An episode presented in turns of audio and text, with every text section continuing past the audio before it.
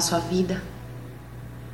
Há coisas que está aguardando há tempos e está quase perdendo a esperança de que ainda possa se concretizar? Não é fácil manter acesa a chama da esperança quando aquilo que estamos aguardando se demora a acontecer, ou quando o quadro que enxergamos é oposto àquilo que esperávamos. Os discípulos de Cristo ficaram tão tristes, desolados e desorientados após sua crucificação que se dispersaram e voltaram a exercer suas antigas ocupações.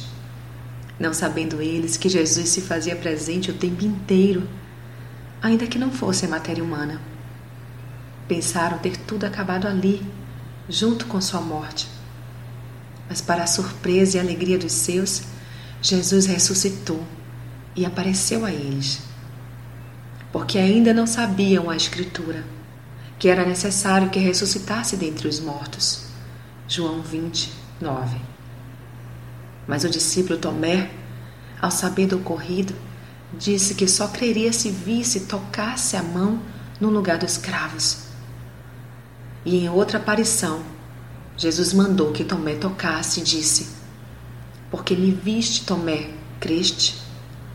Bem-aventurados que não viram e creram. João 20, 29. As evidências mostravam para os discípulos que tudo tinha acabado. Mas Jesus lhes provou o contrário. Portanto, tenha fé. E que isto lhe sirva de exemplo de que Deus sempre estará te motivando a enxergar com os olhos da fé e seguir em frente. Não permita que as evidências das impossibilidades congelem sua fé. Creia e seja bem-aventurado. Sou Sayonara Marques. Minha página no Facebook é Despertar Espiritual Diário.